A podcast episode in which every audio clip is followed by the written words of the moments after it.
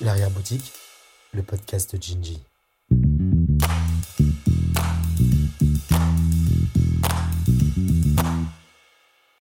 Bonjour Pierre Hardy. Rebonjour Pierre Hardy, parce que juste avant, on était assis à table en train de, de manger un petit bout et boire un Mmh, petit verre. Oui, bonjour. Euh, c- comment ça va ce matin? Ça va très bien. Bon, nous, avec Julien, on est ravis de vous recevoir euh, dans l'arrière-boutique. Ben, merci. Euh, C'est plutôt pas mal comme endroit, non? Très sympa. Ça ressemble un peu à un, cabinet d'architecture ou... Ouais, studio, euh, boîte en bois, c'est joli. Vous, vous pourriez créer des choses euh, dans ce studio? Ah, moi, je peux créer n'importe où. Ça- Ah, bah, alors justement, ça c'est un- quelque chose qui m'interpelle. C'est que euh, vous, Pierre Hardy, on dit de vous, non pas forcément que vous êtes un DA, même si vous l'êtes hein, dans Mhm. vos fonctions, mais on dit souvent de vous que vous êtes un créateur. Mhm. Et ça, je trouve que le mot, il est fort, parce que ça veut dire que derrière ce côté créateur, il y a tout un processus de création.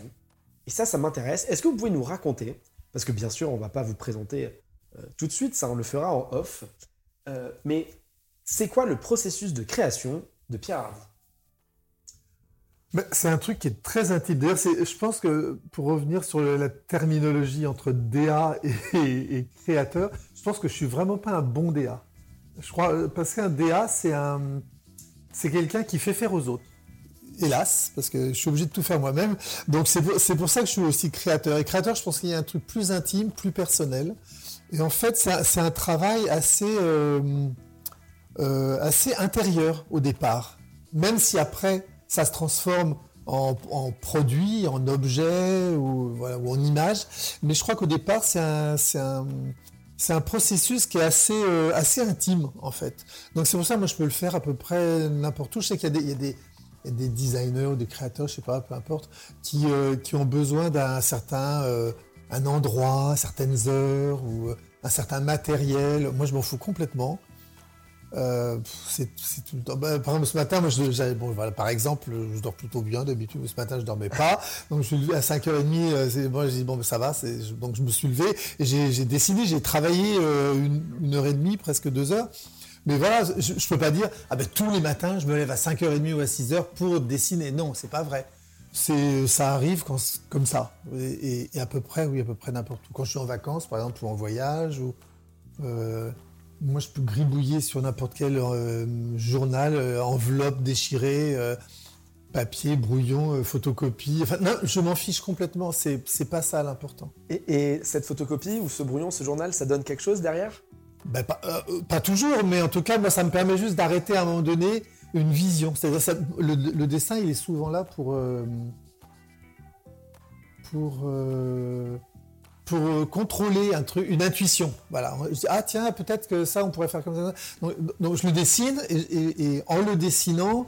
Euh, je, je m'aperçois si ça marche ou pas, euh, pour parler rapidement, et, et ça me permet aussi éventuellement de, le, de corriger le tir, c'est-à-dire ah ben non, va- finalement c'est pas comme j'avais pensé, on va faire plutôt comme ci, comme ça, enfin plus grand, plus petit, euh, enfin etc. Ça dépend des, de quel de quel produit il s'agit, mais euh, oui, le, moi le dessin il me permet de faire ça. Bon, c'est très bien. Mais je je vais me permettre du coup de faire l'introspection. Donc quand vous dites que le processus de création, c'est un processus intérieur, Mhm.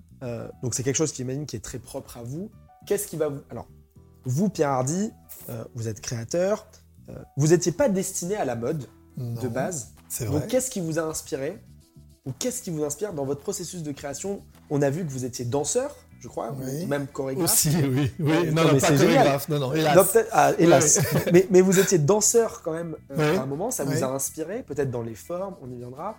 Euh, mais en fait, vous n'étiez pas destiné à être. Je sais pas si ça m'a inspiré, mais ça m'a influencé. Je pense qu'on parle beaucoup en ce moment, on parle d'influence, d'influenceurs, des choses comme ça. Je pense que oui, on est influencé par les choses qui se passent autour de nous. En tant que créateur, je pense que c'est une chose à laquelle on est sensible.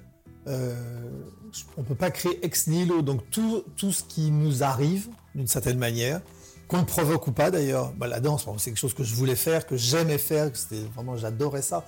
Donc j'en ai fait pendant 15 ans et je pense qu'effectivement faire 15 ans de n'importe quoi, ça influence, ça forme des trucs euh, à l'intérieur qui, euh, qui vous marquent, enfin qui vous... euh, qui- ça imprime quelque chose. Voilà. Ben, je sais pas, après le reste, c'est... et, pareil, pour, oui, effectivement, moi j'ai pas fait d'études de... de, de- je, je- me prêtais pas à faire de la mode. Enfin, c'était une surprise pour moi l'arrivée de la mode dans ma vie. parce que, en fait, c'était avec par des amis euh, qui, eux, étaient dans la mode et que j'ai commencé d'aider. Comme ça, euh, j'aimais bien dessiner et c'est une chose que je, que je savais faire, dessiner. Euh, je ne sais pas faire des maths, je ne sais pas faire je sais pas quoi, mais dessiner, c'est une chance que j'ai. je ne m'en vante pas, mais pour moi, c'était facile. Enfin, par rapport à tous mes copains ou copines du même âge, bah, c'était un truc. donc il dit ah, tiens, dessine-moi ça, j'ai un dossier à rendre. ah mais non, mais fais comme ça. Donc voilà, petit à petit, je me suis mis à dessiner de la mode. Après, j'ai fait pas mal d'illustrations pour des magazines, illustrations de mode. Donc voilà, c'est vraiment en dessinant pour d'autres, euh, soit des proches, soit des, soit des, supports comme ça de, presse, que, que je me suis intéressé à la mode. Euh, et, que ça m'a plu. Et que, parce que moi, quand j'avais 15 ans, ou je sais pas, ou même 13 ans avant, la mode, c'était. Euh, c'était inaccessible? Ou c'était pas un ça intérêt n'existait même pas. Enfin, je sais pas, c'était un truc, c'était très loin. La mode, c'était être couturier. Moi, j'avais pas du tout envie d'être couturier. Quoi, c'était euh, c'était un autre, euh, une autre façon d'approcher euh, la mode. Donc, c'est après, dans les années 80, où les créateurs sont arrivés, où il y a une autre façon de regarder la mode, de la faire, de s'adresser différemment. Enfin, voilà. La mode, c'était plus d'un seul coup un défilé de couture tous les six mois pour, des, pour une bourgeoisie, une aristocrate, une aristocrate internationale. C'était autre chose. La mode est devenue autre chose à un moment donné. Et c'est peut-être à ce moment-là que peut-être j'ai commencé à comprendre.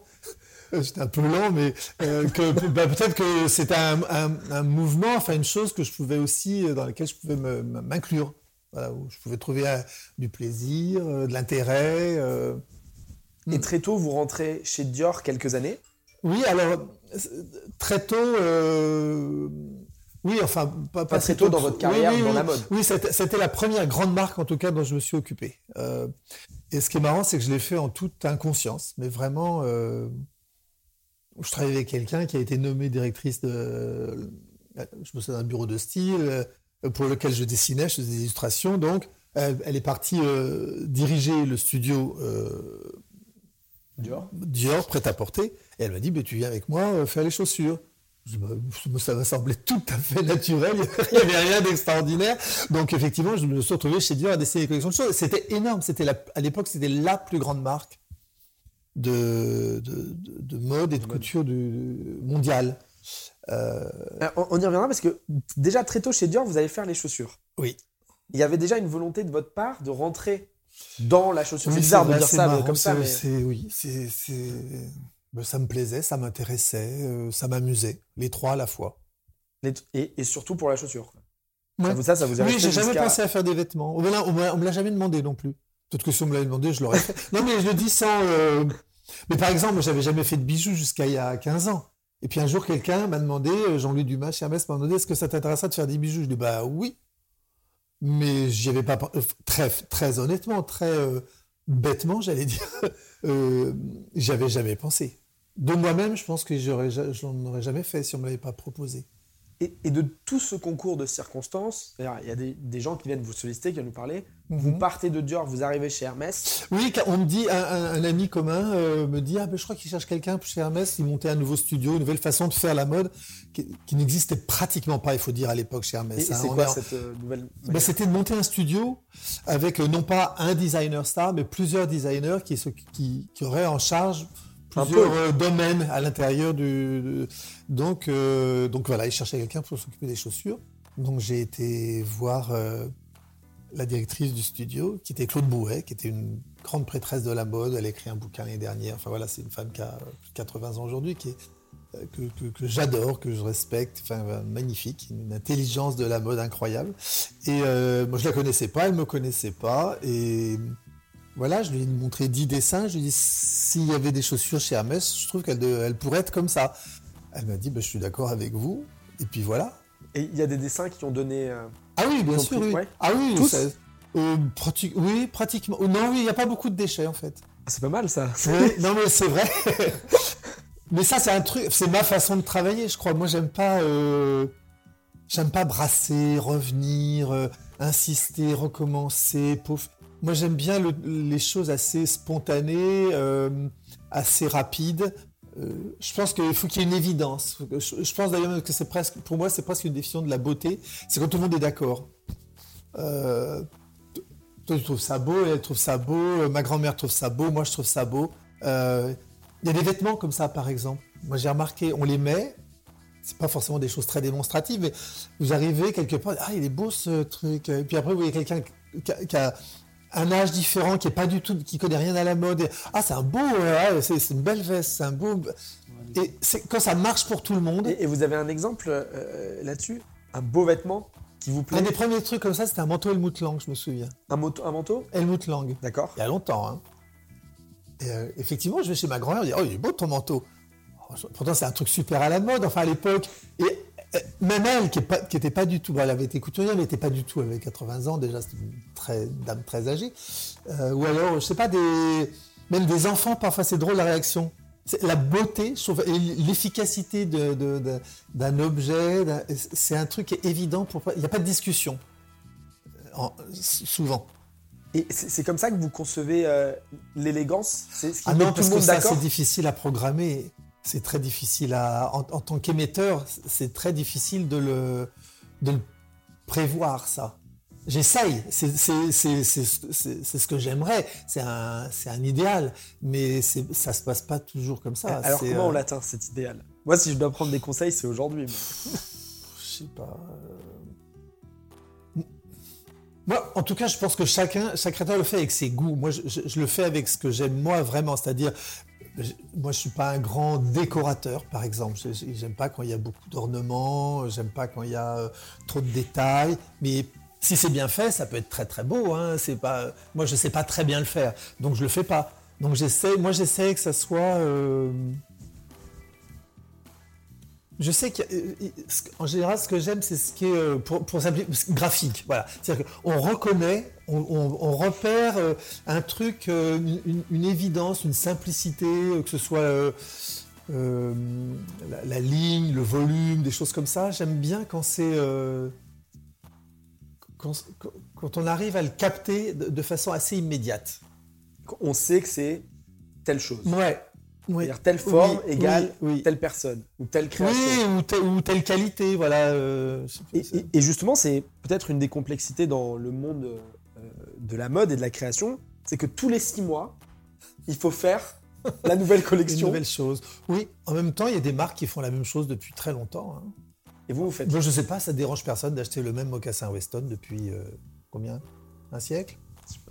Pas, je sais pas. non, ou un sac Chanel par exemple, ou un, ou un Birkin, ou un Kelly. Après tout, c'est toujours la même chose.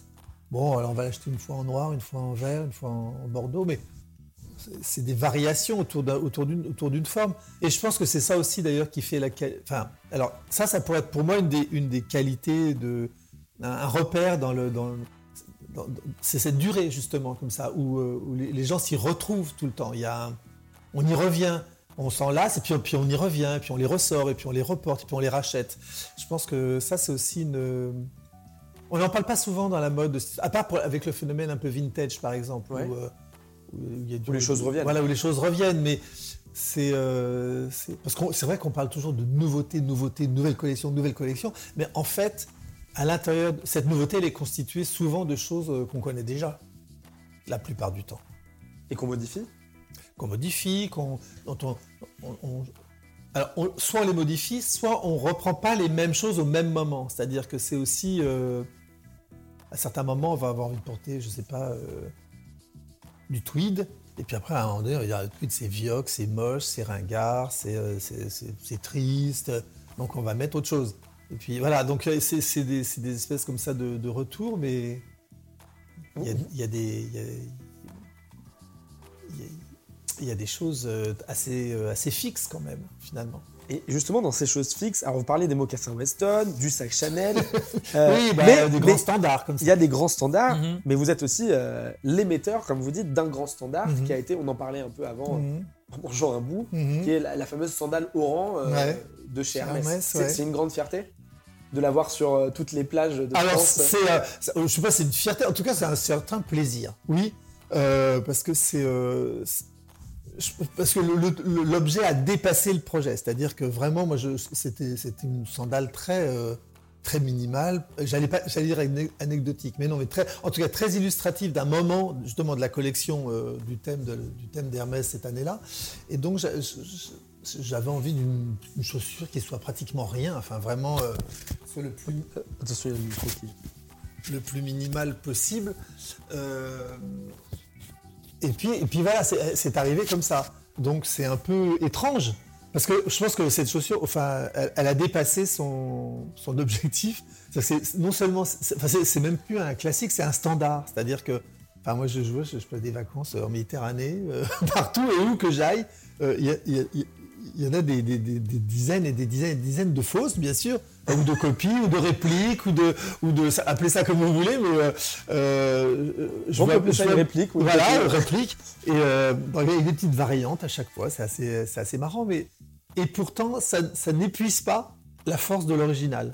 Et ça, c'est un truc, euh, moi que je découvre, je je le savais pas. hein. C'est un, C'est peut-être ça en fait un super objet de mode. C'est quelque chose qui devient un standard. ouais, c'est peut-être ça. C'est euh, c'est une façon, oui, c'est une façon d'être un objet de mode, oui. oui. Est-ce que c'est ça le, le luxe aujourd'hui ou pas?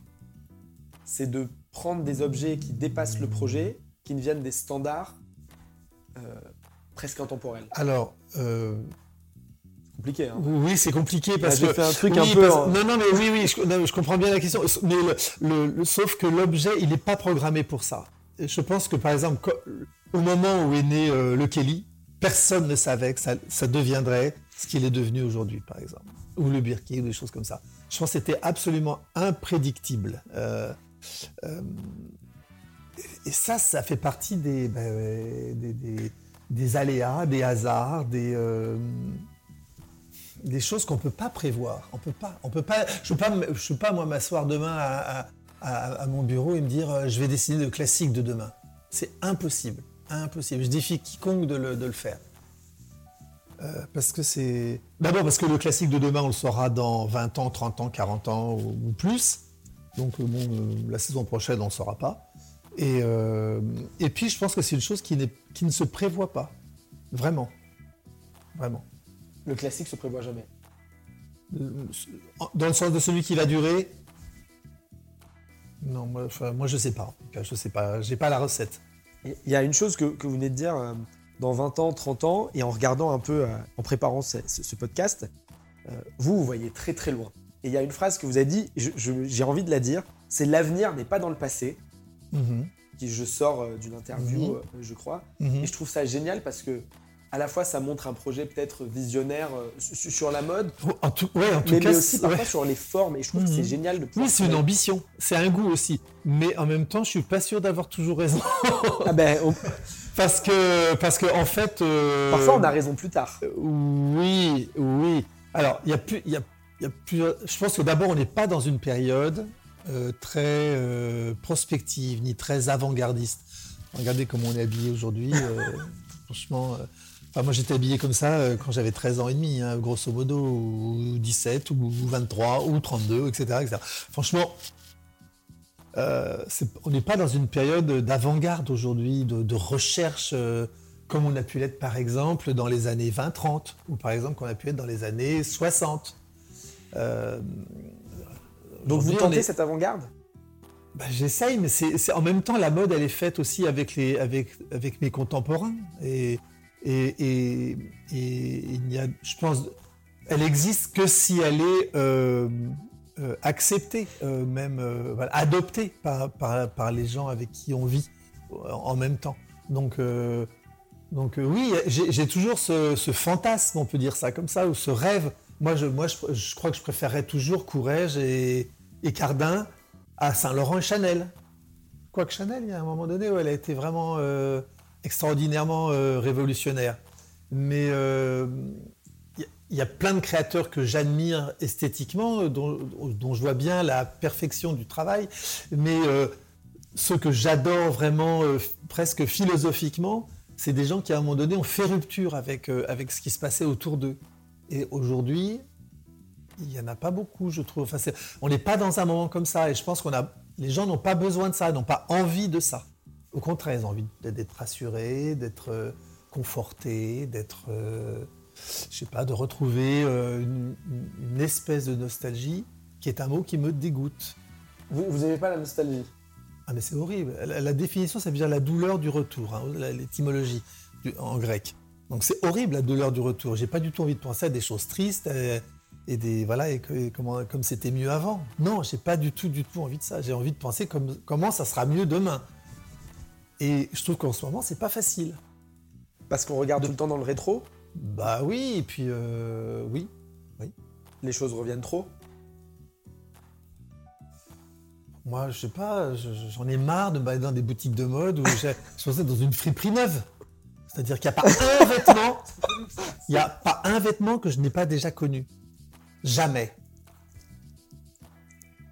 Alors, je sais bien que la mode, elle n'est pas faite que pour moi, elle est faite aussi pour, Non, des, non, mais bien pour des sûr. gens qui ont 18 ans. Vous avez la chance de pas pouvoir la faire. Non, mais c'est paradoxal. Oui. C'est paradoxal. Mais euh, voilà. C'est. euh, Vous, vous, vous le tentez aujourd'hui sur votre ligne. euh, Oui, j'ai- j'essaie de. Oui, c'est ça. les chaussures. Oui, je, oui. regardais un peu les Mmh, modèles. J'essaie. Il y a oui. parfois des chaussures asymétriques, Oui. les cubes, Oui. les formes géométriques Oui. qui revient. Non, mais c'est pas ça là qui plaise. Non, mais c'est Voilà. oui, mais quelque part, c'est votre Mmh. acheminement Mmh. personnel pour arriver à quelque chose qui plaît. Mhm. Oui, c'est ben, c'est ça. Après, comme, comme la mode, c'est quand même un- une création qui s'adresse à un public. Moi, je le fais pas pour moi tout seul, je le fais pas. Donc, il faut trouver le, la passerelle, il faut trouver le, le- la façon de faire passer les, ce qu'on- les idées que j'aime vraiment avec des, dans des formes que les gens pu- puissent s'approprier, euh, puissent euh, euh, accepter. Parce que c'est souvent ça. ce- C'est ah non, c'est trop nouveau, ah, c'est trop moderne, ah c'est trop. euh, Du, du coup, c'est ça la bonne chaussure? C'est celle qu'on Mmh. s'approprie? En tout cas, je trouve que la bonne chaussure, c'est celle qu'on porte. Parce que c'est fait pour ça. C'est pas celle qu'on pose euh, sur, sur, sur une cheminée pour la regarder.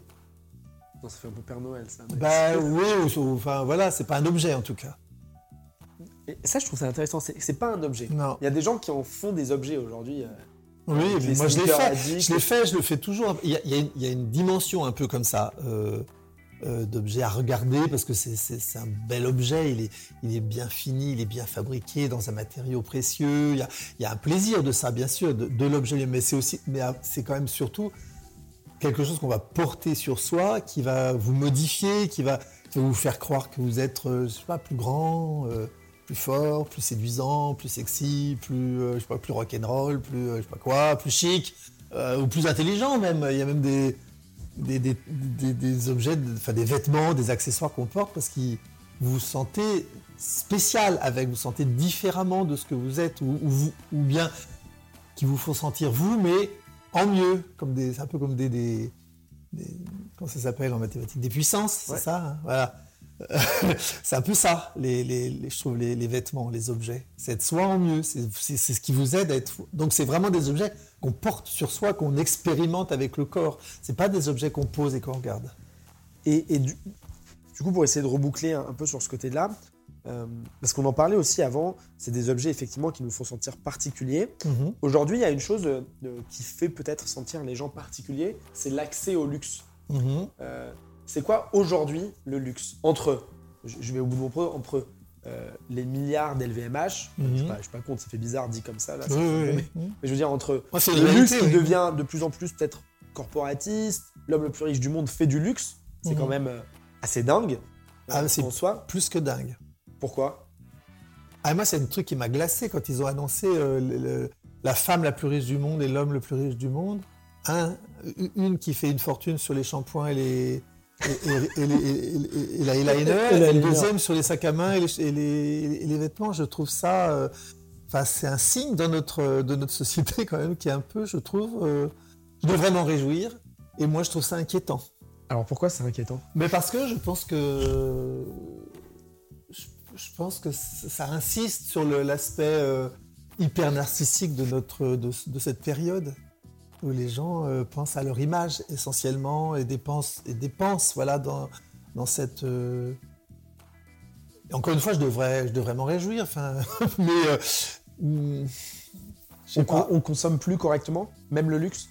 Ça dépend. Non, ça dépend. Moi, je n'ai pas de leçon à donner. Euh, par exemple, on parle beaucoup d'é- d'écologie, du, de- de- du- du système de la mode, etc. que c'est- c'est un- une des industries les plus polluantes. Ça, bah, ça dépend de quoi on parle. Euh, si, on, si on parle du mass market, du, jogging ou du t-shirt, sûrement. Ouais. Enfin, je ne veux pas dire que j'ai rien à me reprocher, mais moi je suis dans un système, par exemple, extrêmement euh, euh, modeste. Enfin voilà, je, sais où je fabrique, je sais combien, à quelle quantité, je, ne fabrique que si on me les commande, je ne les, je ne les vends que si on me les a commandés, donc il n'y a, pas de, a pas de déperdition. Et, je savais, voilà, je, connais les, les, les ateliers, les usines avec qui je travaille, donc je dis pas que tout est parfait dans le meilleur des mondes, hein, mais c'est pas c'est pas non plus le cauchemar euh, écologique ou économique que, que, certains décrivent. Et c'est ce qui fait que vous. Donc on, mélange, enfin je trouve qu'on met un peu tout dans le même euh, dans, le même sac. Dans le même sac Et c'est ce qui fait que vous êtes toujours prêt à la fois de votre ligne et aussi de entre guillemets si vous permettez de job entre guillemets chez Hermès qui a une fabrication longue, lente. Ah bah alors là c'est chez Hermès c'est encore plus, euh, enfin c'est pareil, c'est ça, mais oui parce que c'est tout est à chaque instant du enfin, du, de l'objet, chaque moment de l'objet est, sous contrôle. Ça, ça vous plaît? Oui, j'aime bien. Non, mais c'est bien. oui, oui, j'aime bien. Oui, oui, j'aime bien. Oui, oui. Mais c'est bien en fait. Mais je trouve ça satisfaisant, enfin, comme euh, comme pensée de savoir que c'est pas que tout, qu'il n'y a pas de. J'allais dire, il n'y a pas de gâchis, mais dans tous les sens du terme, c'est-à-dire qu'il n'y a pas de déperdition ni d'énergie, ni de matière, ni humaine, ni euh, voilà, c'est euh, c'est un, ensemble. Et je pense que ça, les gens le perçoivent. C'est très immatériel comme valeur après. Mais je pense que. On respecte chaque étape. Mais oui, je pense, que, et je pense que ça se perçoit dans le, dans le résultat, dans, dans, les, dans les produits. C'est pour ça qu'on attend longtemps. Aussi, oui. non, mais c'est. Non, je trouve ça, je trouve ça génial mm. d'arriver presque à une définition euh, ensemble de ce que ça pourrait être. Quoi. Oui, non, mais c'est vrai que ce luxe, il a, il a beaucoup évolué. Il, alors, il est devenu aussi très paradoxal parce que mais en même temps, euh, le luxe était défini par une élite. Voilà. Alors elle a été d'abord aristocratique, puis, puis bourgeoise, puis, puis, la bourgeoisie, puis la bourgeoisie. Voilà. Et cette, élite, elle a grandi, grandi, grandi. Et aujourd'hui, le luxe veut s'adresser à tout le monde. Ce qu'il fait d'ailleurs. Oui. Euh, avec des niveaux d'approche et d'accès qui sont, qui sont assez différenciés. Voilà, c'est ça. Euh, jusqu'à quand on va appeler ça du luxe, voilà. C'est, où, la, valeur du mot, elle va, se réfugier, j'en sais rien. Moi, j'en sais rien. Je sais pas. Bon, on verra sur les années à venir. On verra, ouais. on, vous croise souvent euh, euh, dans le quartier, autour ici de Saint-Sulpice. Je crois que vos bureaux sont, oui, le bureau et le showroom sont là, oui. Euh, on vous voit parfois débarquer chez Julien, toujours élégant. Ça, c'est quelque chose ah, qu'on aime bien. enfin qu'on aime bien, qu'on adore vous croiser. Julien adore vous croiser, adore votre élégance. Vous aimez aussi beaucoup les vêtements pour hommes. Mhm. Chez Julien, chez Ginji, mhm. c'est quoi pour vous euh, le passage chez Ginji quand vous arrivez ici? Alors, euh, euh, c'est marrant que vous disiez ça parce que moi je suis pas, je me sens pas très élégant au sens. Après, est-ce que c'est à vous de décider Alors, oui, non, c'est bien, mais non parce que dans élégant il y a toujours un truc un peu apprêté. Et, ah oui, d'accord. Voilà. Et euh, alors bon, c'est pas que j'aime pas ça, mais c'est beaucoup de travail d'être apprêté. C'est un, job en soi pratiquement, le, euh, le dandisme, enfin tout ce, tout ce, trip comme ça. Euh, et j'aime pas, à vrai dire, j'aime pas tellement ça, pas tellement ni pour moi d'ailleurs, ni pour les, le côté dandy. Je trouve ça un peu dégoûtant. Il y a un truc un peu. Euh, un peu désuet Louche, oui, un peu, je sais pas. Too much. Oui, pas très séduisant en tout cas, et pas très sexy non plus. Donc c'est ça que j'aime bien, par exemple, chez, chez Ginji, c'est le côté. Il y a un truc euh, très garçon, que c'est des, vêtements de, de mec. c'est un peu bête à dire, mais euh, il y a un truc comme ça, mais avec une un, petit pas de côté, enfin voilà, un écart, euh, des, couleurs, des matières parfois. Euh, c'est un peu l'americana punk, quoi, Gingy.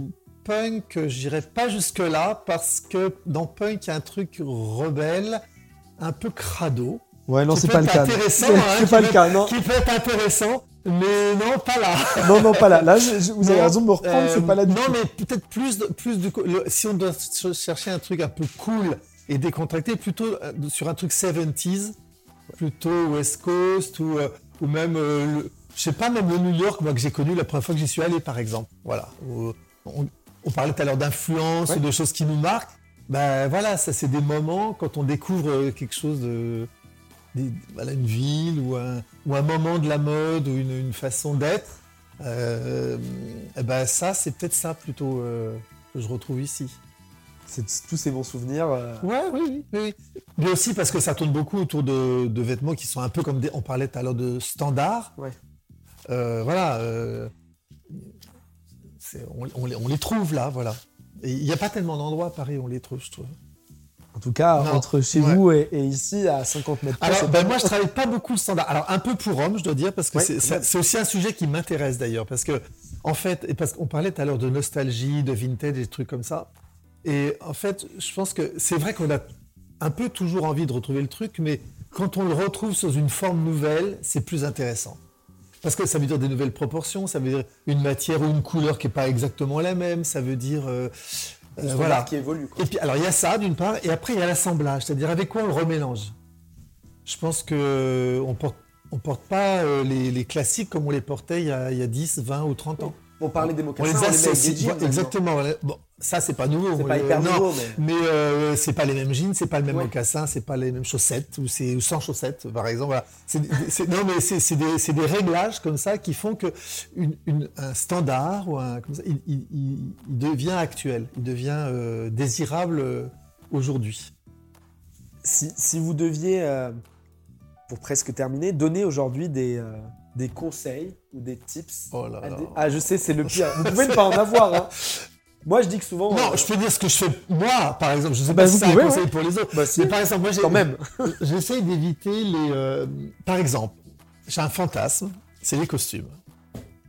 Un fantasme, ça veut dire que vous en avez pas? Si, Ah. j'en achète, Parce qu'en général. ouais, mais que je ne les porte jamais, par exemple. Mais jamais. C'est- très difficile de, de- tête aux pieds. Le truc qui colle bien, tout va bien avec, c'est très très compliqué, je trouve, parce que ça laisse peu de place à l'expression, à l'expression, je trouve. Alors, ça exprime, ça, je dis pas que ça dit rien, ça dit quelque chose, mais, c'est très compliqué. Donc moi, je, je me- je me suis, je m'aperçois, en fait, je mélange toujours un truc. euh, euh, oui, bah, le- la, ve- mais la veste ou le pantalon, et rarement les deux ensemble, et toujours avec un truc qui est, qui est son contraire, par exemple. Donc, euh, c'est euh, moi, c'est ma façon à moi d'apprivoiser les choses, de, les- de me les approprier aussi. Mais je sais pas si c'est un, je sais pas si c'est un conseil, je sais pas s'il faut faire ça. Bah, je sais pas si je décortique, c'est qu'il faut réaliser son fantasme, mais pas entièrement. Mais peut-être. De toute façon, la, la- la vertu du fantasme, sa définition, c'est de n'être jamais réalisé. Ah oui, Parce oui, que sinon, ça devient autre chose. Donc, il faut surtout, il faut s'en approcher, mais il faut pas, y, il faut pas y aller. Merci beaucoup, Pierre Hardy. Je vois que les, poils, les plats euh, sont arrivés. D'accord, On va peut-être passer à table et laisser les auditeurs tranquilles maintenant. entendu. C'était super. Merci beaucoup. Merci à vous. Quelque chose pour terminer? Non? Euh, non, euh, bah, il fallait, faut venir voir chez Gingy. Ah, ça, c'est un beau mot de la fin, ça. Et nous, on va aller chez Pierre Hardy. Parce qu'il fait pas très bon et les pieds ont besoin d'être bien portés.